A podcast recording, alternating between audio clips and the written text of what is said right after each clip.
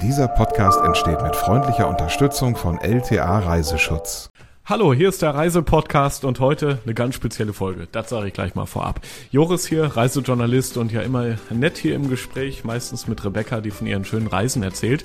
Heute, das ist die erste Besonderheit, mal wieder Tom Sundermann am Start. Hallo, grüß dich. Ja, servus, hallo. Bayerischen Einschlag haben wir heute, das auf jeden Fall. Und tatsächlich haben wir diese Folge schon vor ein paar Wochen aufgezeichnet, denn jetzt gerade, wo ihr das da draußen wahrscheinlich hört, sind wir auf Expedition EU mit einem weiteren Kollegen. Auch dazu gibt es einen Podcast. Gerne mal suchen, Expedition EU. Wir reisen quer durch Europa jetzt vor der Europawahl, berichten jeden Tag aus einer anderen Stadt. Habe ich das verständlich erklärt? Ja, ne? Ja, also ich hab's kapiert, aber ich bin auch dabei. das ist richtig. Ja, heute geht's also ins Fichtelgebirge. Das ist die zweite Besonderheit. Diese Reise haben wir gemeinsam unternommen. Ist schon ein bisschen her, Tom, aber ich habe es noch einigermaßen klar im Kopf. Wie ist bei dir? Ja, so gut es geht. Ich kann mich noch ein bisschen dran erinnern. Und schön war es gewesen. Vor allem ah, eine kulinarische Entdeckungstour, so kann man sagen. Herrlich. Wälder, Berge, alles richtig schön da im Fichtelgebirge. Ja, kulinarische Tour, du sagst es ganz richtig. Wir haben auf dieser Reise einen Teller mit dabei und diesen Teller, den füllen wir, je weiter wir auf der Reise kommen, mit immer mehr Sachen. Und das sind natürlich kulinarische Spezialitäten, die es nur so im Fichtelgebirge gibt. Und das wird sehr, sehr lecker. Und am Ende, das kann ich schon mal versprechen, ist der Teller auf jeden Fall pickebacke voll. Ich glaube, da ist sogar dann mehr drauf als ein einzelner normaler Mensch, wie wir es sind schaffen kann. Das auf jeden Fall. Ja. Vorher das Nice to Know zum Fichtelgebirge. Thema Transport. Die größeren Orte sind mit dem Nahverkehr gut verbunden auf jeden Fall. Wer aber zügig von A nach B und in die entlegeneren Orte im Fichtelgebirge kommen will, der sollte lieber aufs Auto setzen. Wer mit dem Zug anreisen will, fährt am besten nach Marktredwitz. Das ist auch gleichzeitig eine von zwei etwas größeren Städten. Marktredwitz gibt's da und Selb. Die haben jeweils 17 bzw. 15.000 Einwohner. Ganz wichtig, Thema Landschaft. Das Fichtelgebirge ist, wie der Name schon verrät, sehr, sehr bergig. Wer wandert, der muss sich auf einige Steigungen gefasst machen. Höchster Berg ist übrigens der Schneeberg mit über 1050 Metern. Die Region liegt in Oberfranken und das hört man auch deutlich an der Mundart. Manchmal versteht man die Menschen dort sogar. Es gibt sogar einen Verein namens Essbares Fichtegebirge. Das ist ein Zusammenschluss von Köchen, die sich ganz der Zubereitung mit heimischen Wildkräutern verschrieben haben. Die probieren wir auch noch später hier auf unserer Reise und im Podcast berichten wir darüber. Ja, Tom, damals, ich kann mich noch gut dran erinnern, wir wussten vorher gar nicht so viel über das Fichtegebirge. Ähm, und dann so nach und nach haben wir aber für uns entdeckt, boah, das ist aber ganz schön schön da. Auf jeden Fall. Was man vielleicht auch noch zum Anfang sagen muss, bevor wir hier aus Versehen sagen, das sei in Bayern, das Fichtelgebirge liegt natürlich in Franken. Und äh, wenn man jetzt sagt, okay, Franken ist ja in Bayern, Ganz schwieriges Thema vor Ort. Es gibt Franken und es gibt Bayern und hier sind wir in ersterem. Oh ja, da wurden wir auch mehrfach drauf angesprochen, das weiß ich noch in so Kneipen zum mhm. Beispiel. Wir sind hier in Franken. Ja, und äh, da ist man ja auch ganz stolz darauf, ne? Und Franken tatsächlich ja. Äh, ist ja auch sehr eigenständig. Also es gehört zwar zu Bayern natürlich, aber es hat eine sehr eigenständige Kultur äh, eigene Mundart und äh, es schmeckt auch eigenständig. Und da sind wir schon beim Hauptthema unserer heutigen Podcast-Episode, beim Essen. Ja? Starten wir doch vielleicht mal oh. mit der Wurst. Die packen wir als erstes auf unseren imaginären ja, Teller. Da geht's um die Wurst, richtig. Und das passt ja auch, weil wir da ganz früh gestartet sind. Das war nämlich schon um 5 Uhr morgens haben wir uns äh, aus den Betten gequält und zu einer Metzgerei aufgemacht, und zwar die von Markus Lindner in Weidenberg. Das ist ein äh, Fleischer, der hat früher als, ja, wie nennt man das, als Lohnschlechter am Band in einer Großfleischerei gearbeitet. Aber jetzt ist er quasi back to the roots und macht das alles selber. Haben wir ja sogar mit angepackt, also mehr oder weniger geschickt uns da angestellt. Sehr, sehr müde tatsächlich morgens, ich weiß es noch. Ähm, haben auch einige Fotos damals gemacht, auch Videos, die könnt ihr bei Instagram sehen auf dem Reise-Podcast-Kanal. Das war gar nicht so einfach mit dieser Maschine, ne? Nee, also ich weiß nicht, ich hatte große Schwierigkeiten.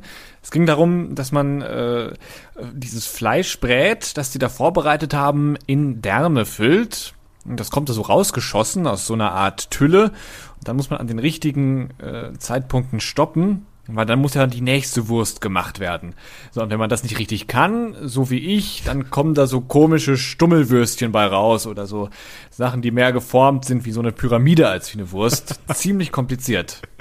Wir haben übrigens alles hinterher da auf, auf den Grill noch getan. Das war ganz nett. Ein Kollege von, von dem ja. Herrn äh, Lindner, von Markus Lindner, hat dann noch den Grill angeschmissen und wir haben natürlich alles gegrillt. Wir haben nichts weggeschmissen, auch von diesen eher verformten Würstchen, die dabei rausgekommen sind. Ja, und der Markus Lindner hat uns ja damals auch erzählt, ähm, die handwerkliche Produktion, das ist für ihn auch sehr viel mit Leidenschaft verbunden, wie da alles so passiert. Wenn ich jetzt ein regionaler Anbieter bin, dann möchte ich meinen Kunden sagen, mein Schwein ist vom Bauern XY, mein Rind kommt vom Bauern und so her. Weil ich persönlich ganz einfach das Produkt, das ich erzeuge, in einem einwandfreien Zustand an meine Kunden weitergeben möchte, damit der Kunde auch wiederkommt, weil er weiß, was ich da kaufe, das ist in Ordnung. Mhm. Es ist geschmacklich okay und es ist so, wie ich es als Verbraucher erwarte. Ja, das ist wirklich einer der macht's mit Leidenschaft echt für die Sache. Finde ich ganz toll, wenn Leute noch so für den Beruf brennen. Absolut, ja. Ganz besonders auch, weil das ja mit der Wurst in Franken gar nicht so einfach ist. Da gibt's Nordfranken, da macht man die Bratwurst eher lang und dünn und mit so einem fein gewolften Fleischbrät. Im Süden ist das wiederum anders. Da ist die Wurst äh, eher kurz, dick und aus so einem groben Brät gemacht. Aber der Lindner, der macht da so ein bisschen innerfränkische Völkerverständigung und kann beide Wurstsorten herstellen. Finde ich klasse. Und vor allem, man hat auch gesehen, wir waren ja ein paar Stunden da, es gibt viele Stammkunden, die da in seinen kleinen Laden kommen, da macht es dann immer Bingeling in der Tür und dann kommt wieder jemand rein. Und gerade für seine Bratwurst ist er auch über die Grenzen des Fichtelgebirges äh, hinaus bekannt. Also er verkauft tatsächlich, ich glaube sogar deutschlandweit, meinte er recht stolz. Ja, man findet sowas ja heute auch gar nicht mehr so häufig. Was gehört zu einer guten Wurst dazu? Brot, natürlich Brot. Und das kommt als nächstes bei uns auf den Teller heute im Fichtelgebirge. Auch da haben wir ja, ja, wie soll man es sagen, zumindest äh, aktiv mal mit hingeguckt, ne? wo das Brot herkommt. Ja, genau, so ungefähr. Diesmal haben wir allerdings nicht mitgebacken, so, so, so doll haben wir dann doch nicht angepackt, aber wir sind in das Museum Rock Inn gefahren, so heißt das. Das ist in Weißenstadt. Und da geht's ausschließlich um Roggen, denn dieses Getreide hat im Fichtelgebirge eine ganz besondere Tradition. Und äh, dementsprechend haben die das in dem Museum auch alles äh, sehr, sehr schön aufbereitet. Ja? Also es ist nicht so ein langweiliges Museum, wo man dann in vergilbten Büchern blättert. Nee, nee. Da konnte man auch äh, die Roggenkörner zum Beispiel unter Mikroskop sich anschauen. Also so richtig ranzoomen und äh, ich habe noch nie so nah an so ein Korn ranschauen dürfen. Und bevor ihr jetzt da draußen denkt, ja, okay, Brot angucken ist langweilig. Nee, man konnte eben mhm. am Ausgang auch ein kleines Stück Roggenbrot probieren und das habe ich noch in Erinnerung. Das war so ein richtig schönes, schweres Brot mit ganz viel Inhalt, mit mhm. ganz viel mhm. Korn drin und natürlich haben wir das dann auch mitgenommen und auf unseren imaginären Teller gepackt. So, richtig, so ein richtiges Vollkornbrot, ne, so schön dunkel gefärbt und so. Da merkst du einfach, wie äh, gesund sowas auch ist frisch, echt, ehrlich, gut. Es schmeckt eben auch nach Fichtelgebirge. Also es hat einen ganz speziellen Geschmack. Wenn ihr da mal hinfahrt, auf jeden Fall nach Weißenstadt und dort im äh, Brotmuseum vorbeischauen. Rock In. Der, der Name ist ja wiederum ziemlich modern. Ja. Was kommt jetzt? ist einfach in. Komm, Bier. Bier packen wir auch noch auf den Teller, ne? Also, beziehungsweise Bier daneben. Muss sein. Nicht auf dem Teller, nee, aber daneben, ja, genau. Alles andere wäre komisch. Ja, Bayreuth. Da sind wir in Bayreuth gelandet. Ja, streng genommen liegt das nicht mehr im Fichtelgebirge, aber ganz nah dran. So nah, dass wir uns dann diesen kulinarischen Schatz dann doch nicht entgehen lassen. Und ähm, ja, diese Brauerei ist nicht einfach so auf die grüne Wiese gestellt, sondern fast mitten in der Stadt was ich schon mal ganz toll finde. Daran sieht man eben, die ist auch schon ewig da, quasi seit Menschengedenken und sitzt über einem Gangsystem, den Katakomben. Da kann man selber als Besucher hinabsteigen und da so ein bisschen äh, sich durch die Vergangenheit wühlen. Vor allem, ich weiß noch, das war ein relativ warmer Tag. Also draußen standen wir da alle im T-Shirt. Es war eine Gruppe, die da mit hinabgestiegen ist in diesen Brauereikeller. Ja, und je weiter runter es ging, je tiefer der Gang wurde, desto nicht nur dunkler wurde es, klar natürlich alles schön beleuchtet, man konnte da lang, aber desto kälter wurde es vor allem auch. Also ja.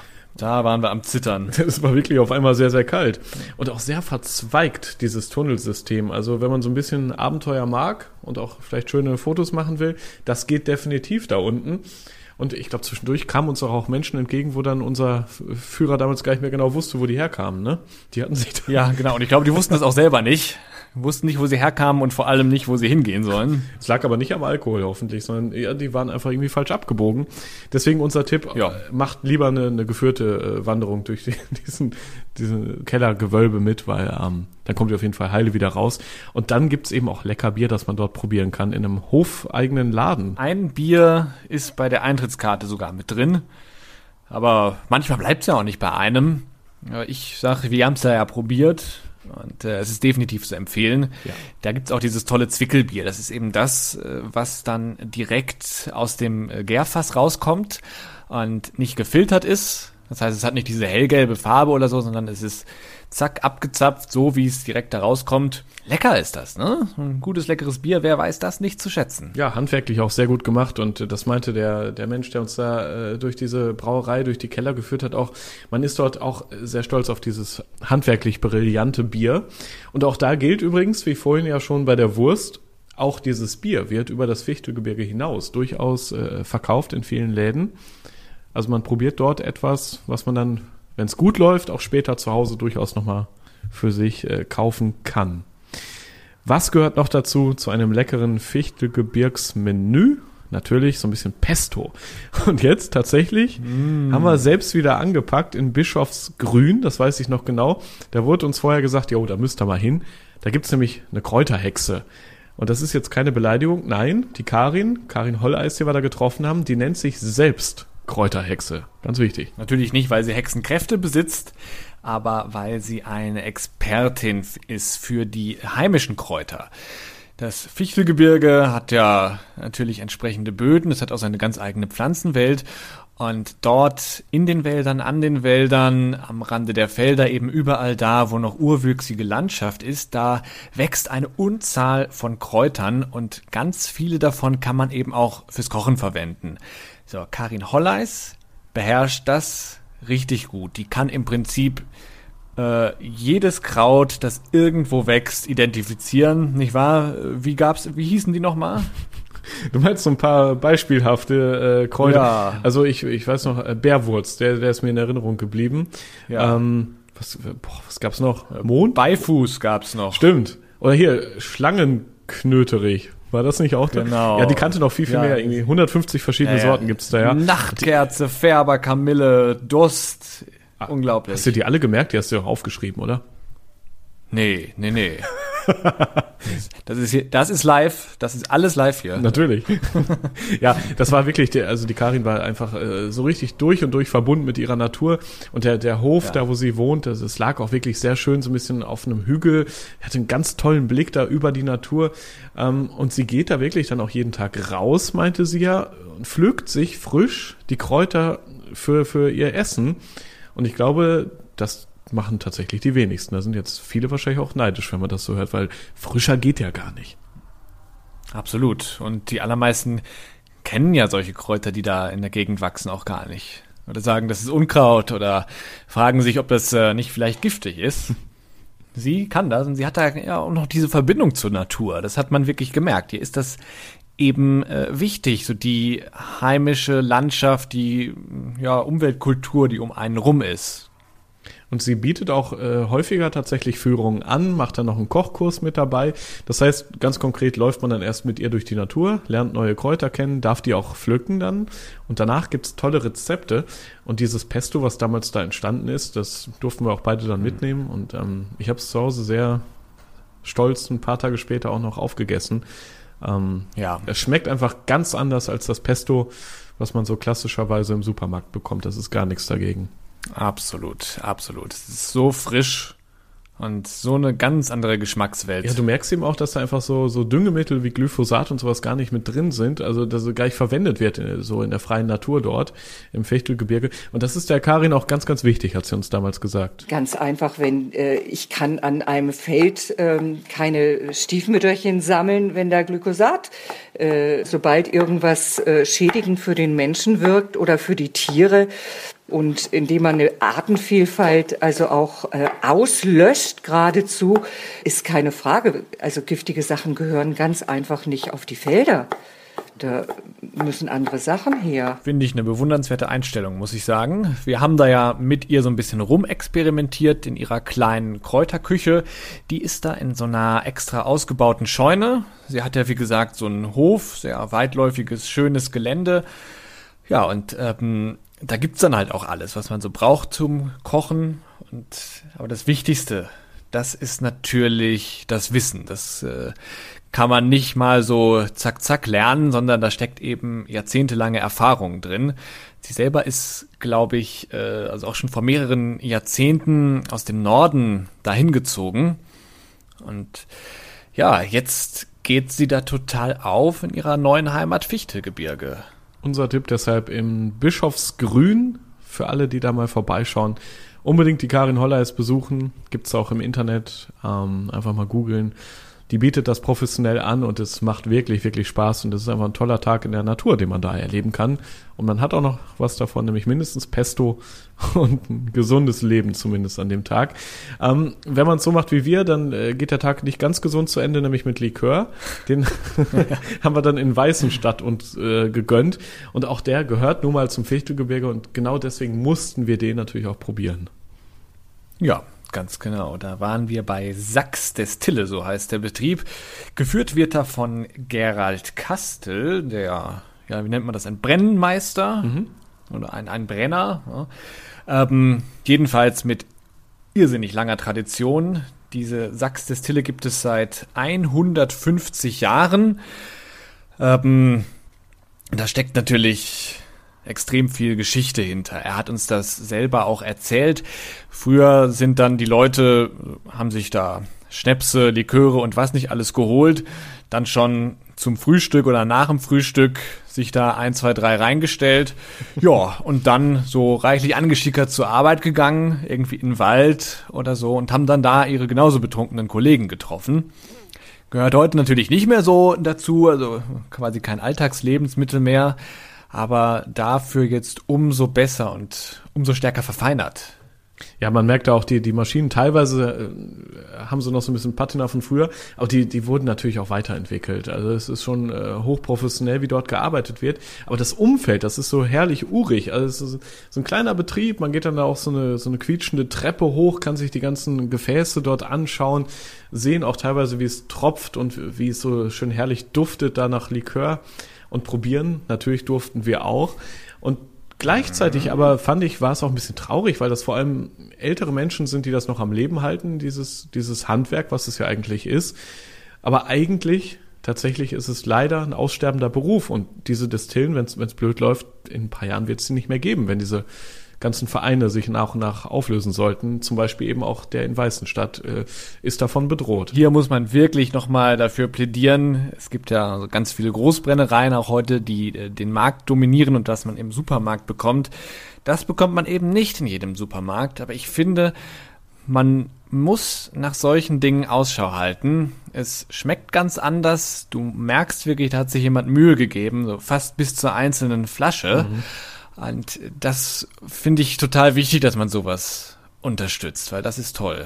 Was mich nur ein bisschen gewundert hat, als wir da waren, ähm, die, die Preise, es war erstaunlich günstig. Also so eine kleine Likörflasche, äh, klar war jetzt nicht viel drin, aber die gab es dann dafür für 12, 13 Euro und dann waren wir wenig später in einer Gaststätte und da gab es dann das 2CL-Glas für, ich glaube, 3,50 Euro oder 4. Also die Gewinne werden da offenbar anscheinend am Ende erzielt und leider nicht in so einer Destille. Also unser nicht ganz ahnungsvoller ja, Tipp. Ist ja normal, dass die Gastronomie was draufschlägt. Aber so viel, aber das fand ich schon Er hat krass. schon sehr zivile Preise gemacht, ja. Also ja. was ihn angeht, ich find's, ich find's fair. Es war auch wirklich gut und auch schnell leer. Also es, also es gab da mhm. verschiedene mhm. Sorten, man kann sich auch ein bisschen durchprobieren. Das kostet dann auch noch kein Geld. Er sagt dann, hier, probiert doch mal das und das. Ich glaube, am Ende mhm. hatten wir Pflaume, Pflaumenlikör hatten wir uns eine kleine Flasche mitgenommen. Ich glaube, so war es. Echt toll. Und echt lecker. Guckt, haben wir doch unterm Strich tatsächlich unseren Teller jetzt gefüllt mit Likör und Bier, steht daneben. Mhm. Auf dem Teller selbst stellen wir uns vor Pesto, Brot, ja. leckere frische Wurst und das alles made im Fichtelgebirge. Teilweise durften wir da sogar selbst mit Hand anlegen. Ähm, am Ende dieser Podcast-Episode. Natürlich gibt's auch eine Top 3. Unsere Top 3 Tipps, was ihr auf jeden Fall bei einem Trip ins Fichtelgebirge unternehmen solltet. Fangen wir doch mal an mit Platz 3. Das wäre für mich das Brauereimuseum in Bayreuth. Wir waren ja eben schon in Bayreuth bei der Brauerei. Aber es gibt dort neben den Katakomben auch ein Museum, das eigens dieser Brauerei gewidmet ist.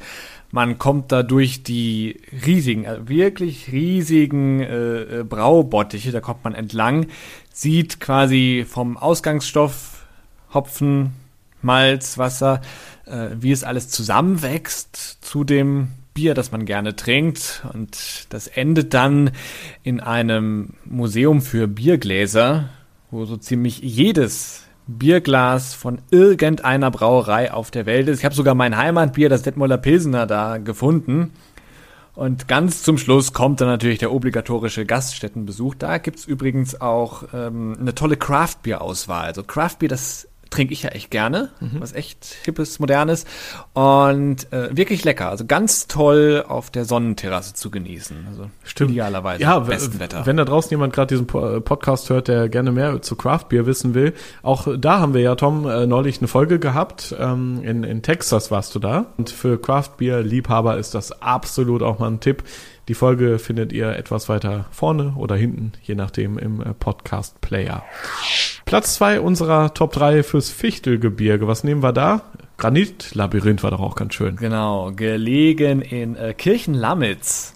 So, was ist ein Granitlabyrinth? Ja, es ist genau das, ein Labyrinth, das aus Granitblöcken geformt ist. Keine Angst, man kann sich nicht drin verlaufen, die sind so ungefähr ja, Hüft- oder Schulter hoch.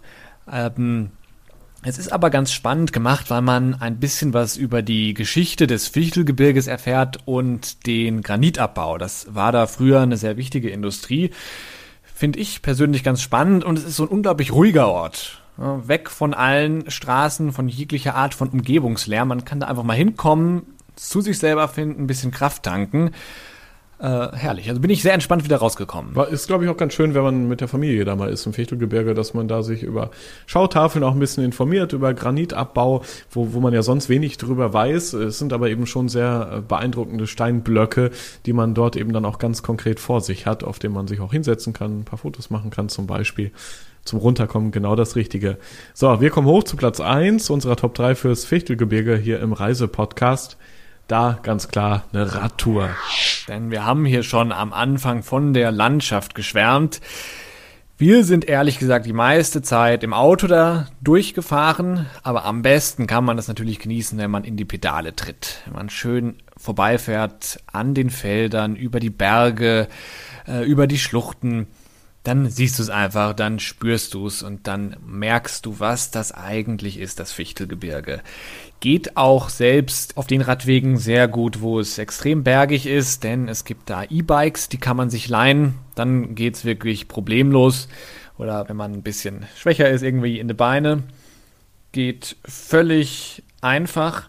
Und äh, wenn man sich ein bestimmtes Ziel ausgesucht hat, oder äh, einen bestimmten Startpunkt kann man einfach den Radbus nutzen. Das ist ein Linienbus mit so einer Art Anhänger da dran. Da kann man die, Rad, äh, die Räder einfach reinstellen, setzt sich bequem in den Bus. Der Bus fährt dahin, wo man will. Und dann, ja, packt man sein Rad runter und kann losradeln. Also, das Fichtelgebirge ist toll für alle, die ein bisschen Abenteuer in der Natur haben wollen. Äh, man kann dort sehr, sehr lecker essen. Man kann eben auch Sport treiben. Und man ist einfach wirklich in der Natur, weit weg von dem Großstadtstress. Und das ist wirklich äh, absolut vielleicht auch mal für ein Wochenende unser Tipp, da mal hinzufahren.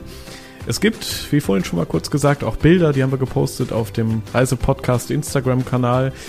Und äh, nochmal der Hinweis ganz am Ende. Äh, während ihr das gerade hört, sind wir tatsächlich in Europa unterwegs. Diese Folge haben wir nämlich Anfang Mai aufgezeichnet. Jetzt, äh, Mitte Mai, ist Expedition EU angesagt. Wer diesem Podcast folgen will, da gibt es auch uns beide dann äh, zu hören, neben dem dritten Kollegen einfach mal Expedition EU suchen. Gibt es bei allen Podcast-Playern da draußen.